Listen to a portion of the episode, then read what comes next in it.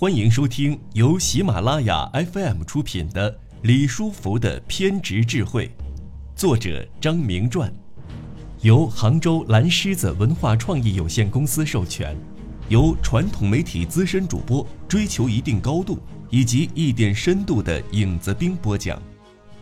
第四集，准生证的取得艰辛而曲折，然而皇天不负苦心人。经过李书福锲而不舍的努力，以及叶荣宝等人的帮助，李书福的奔走和呼吁，终于换来了政策的接纳。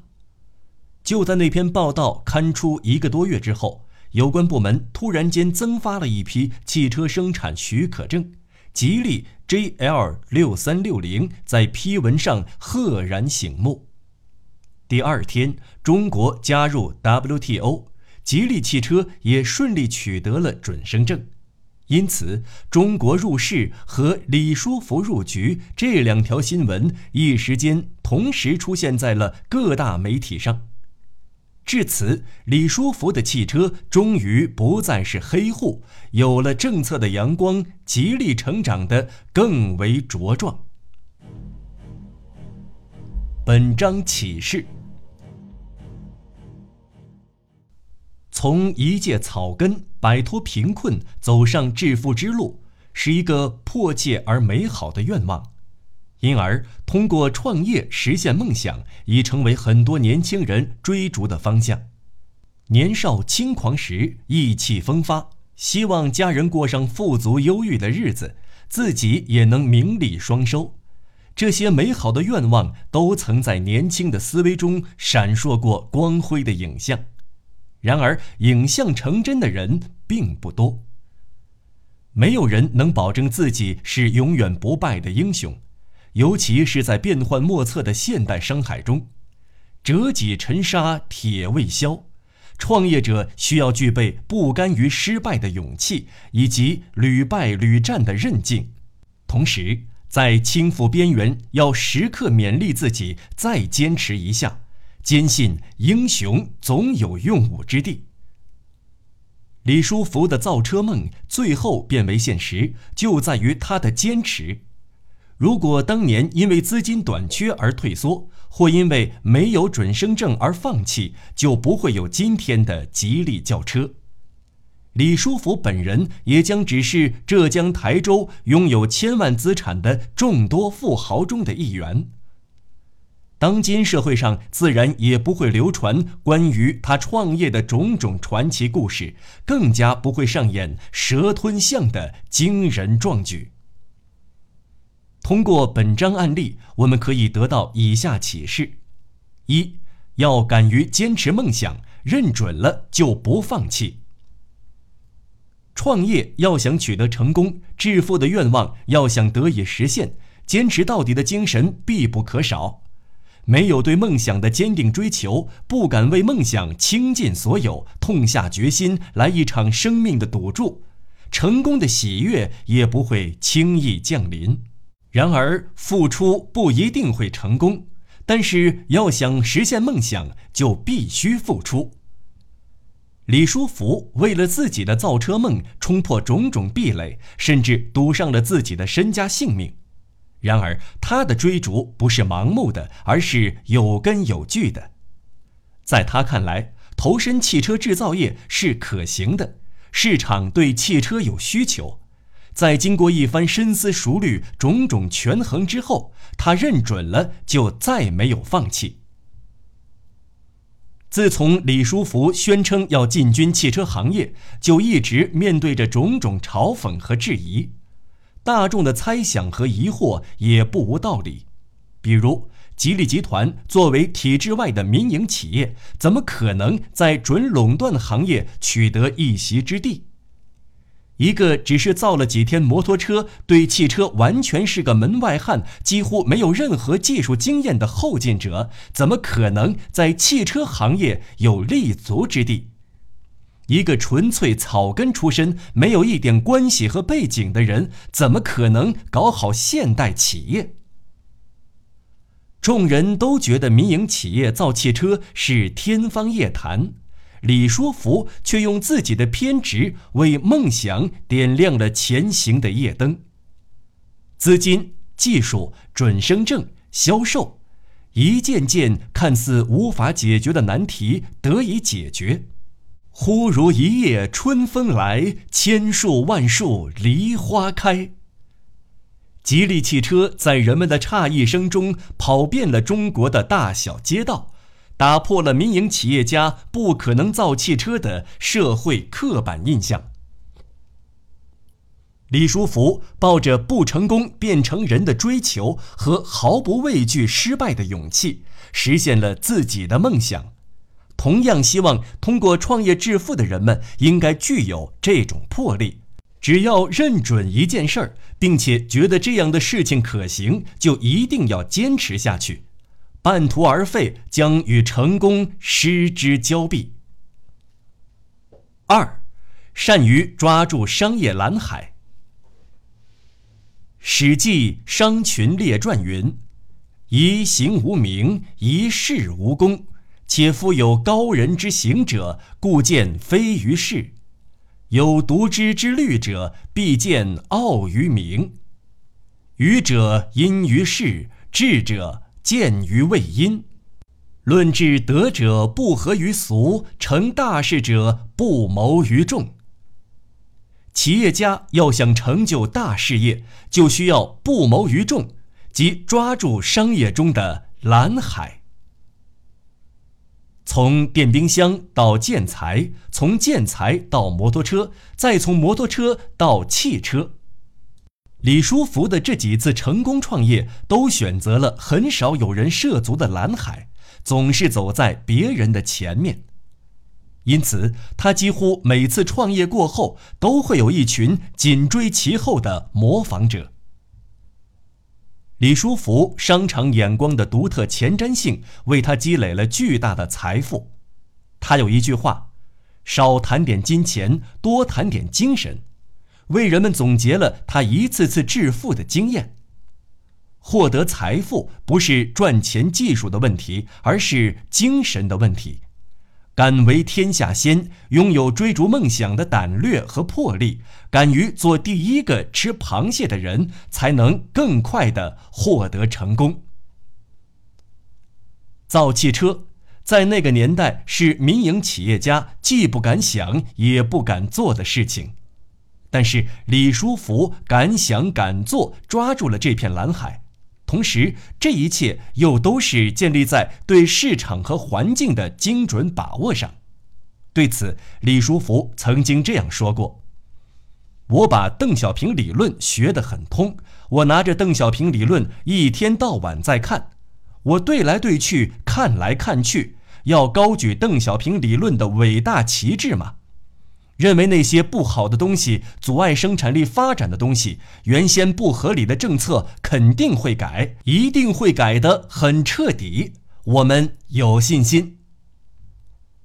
李书福在进行汽车生产的过程中是闯过红灯的，虽然他做到违规，但不违法。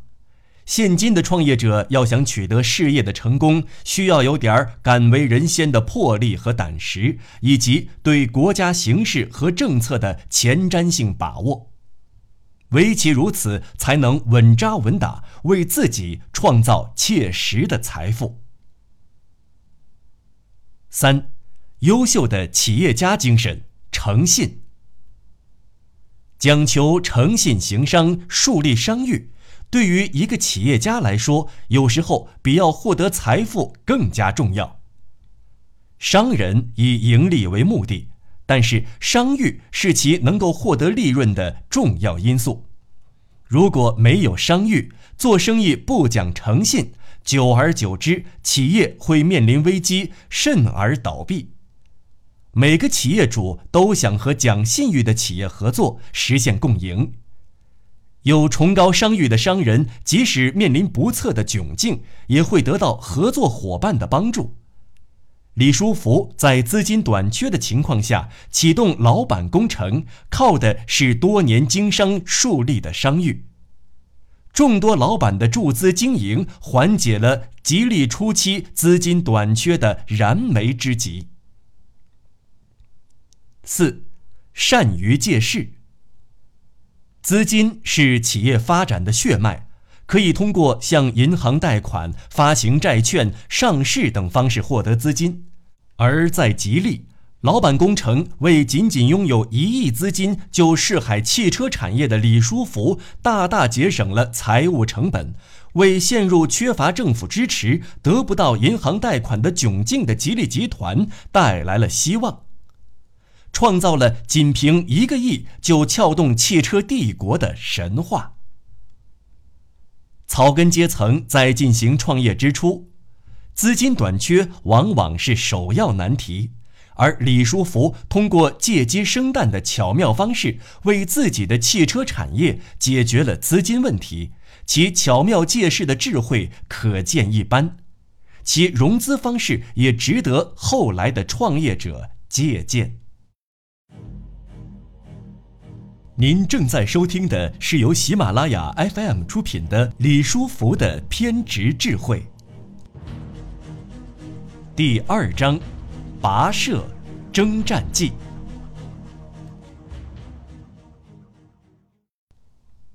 三无草根企业的崛起。人在旅途，谁能知道前方有多少条路？清晨，日暮阳光星光为我引路。春夏秋冬，喜欢就永不认输。擦干泪，坚持住，该受的苦我来受，该走的路我清楚。李书福，人在旅途。创业之初，必然是荆棘不断。对于无技术、无市场、无资金的“三无”草根企业，技术缺乏、市场空白、资金短缺等，都是一道道关卡，都有可能扼杀创业于萌芽之中。要在商业战争中获得制高点，需要兼备精神、谋略、行动，既要百战不殆，又要具备敏锐的洞察力。有勇有谋，将策略付诸行动。在征战汽车行业的过程中，李书福承受了很多压力。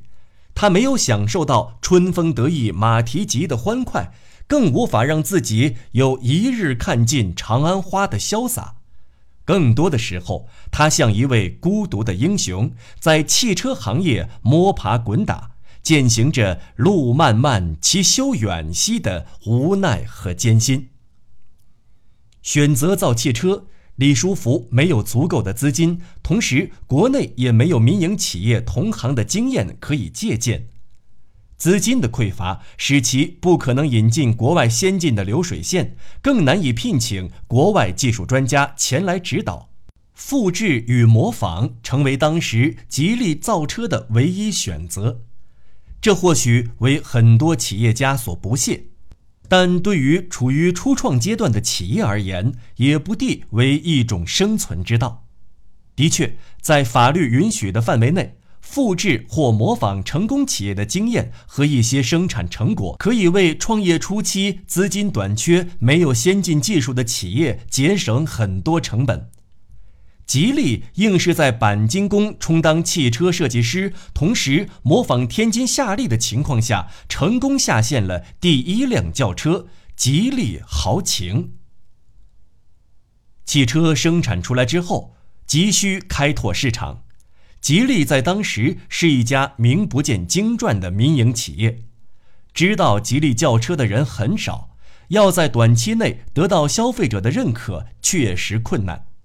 后进者往往采取低价策略争取消费者，于是李书福选择了价格战。通过价格战，吉利轿车以迅猛姿态冲入国内市场，搅乱了原来一直处于相安无事状态下的汽车行业。价格战导致汽车行业原本丰厚的利润锐减。却有助于创业之初的企业培育市场，获得消费者的认同。采用价格战策略对于吉利来说实属无奈之举。当时，吉利在整个中国汽车行业中处于弱势，要想很快的进入市场，除此之外别无选择。但也确实为吉利轿车进入市场凿开了一条缝。然而，吉利轿车的品质问题却一直备受争议，甚至有人调侃道：“如果你要开吉利轿车，就要有一不怕苦，二不怕死的精神。”当时人们一提到吉利轿车，首先想到的就是廉价、低档以及性能等方面的问题。在种种质疑和嘲讽声中，这位在中国第一个敢于生产汽车的民营企业家承受着巨大的压力。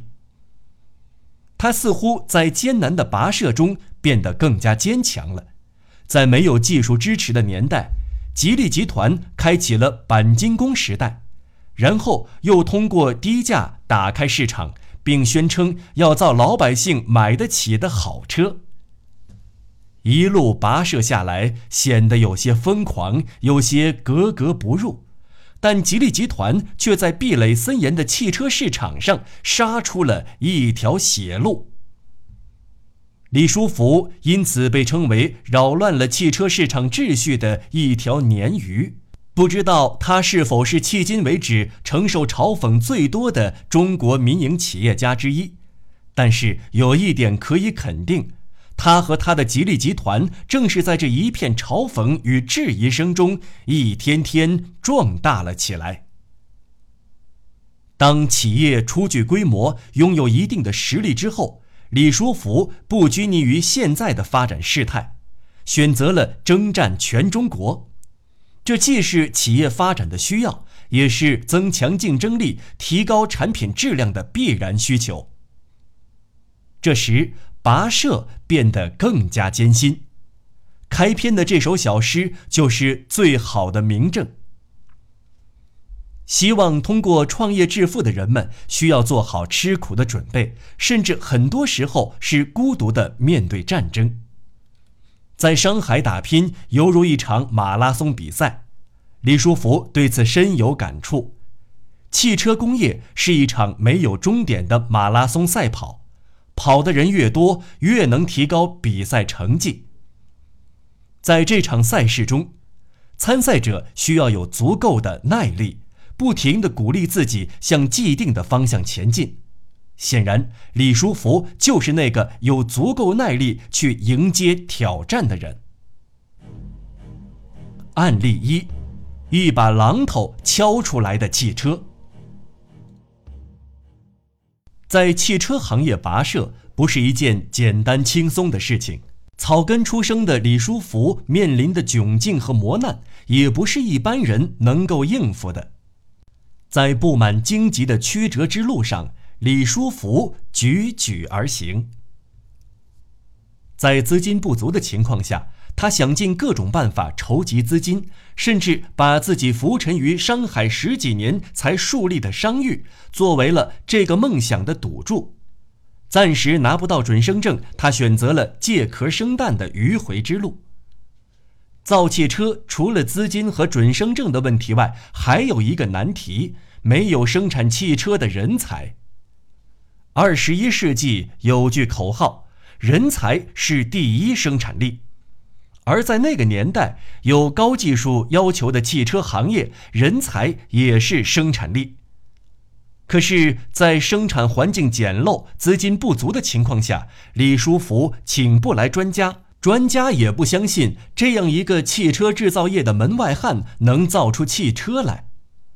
让很多人大跌眼镜的是，第一辆吉利汽车居然是靠钣金工一榔头一榔头敲出来的。吉利汽车工业的发展轨迹与中国其他汽车公司的发展轨迹不太相同。吉利汽车没有优越的条件，没有享受国家任何的特殊保护，当然也没有任何现成的造车基础。但是，吉利有一片自由的天空。李书福回忆这段造车史时，曾经一字一顿地说道。或许正是拥有了这样一片自由的天空，吉利才得以恣意翱翔。吉利集团的创业史中有这样的记载：李书福准备大刀阔斧地生产汽车时，把原来在吉利摩托车任职的员工名单一一进行了排查，终于发现有三名工程师曾经在汽车厂干过。对于这一发现，李书福喜出望外，而这三名工程师就成了吉利汽车最早的中坚力量。在李书福的鼓励下。他们在那八百亩的空地上开始了创业。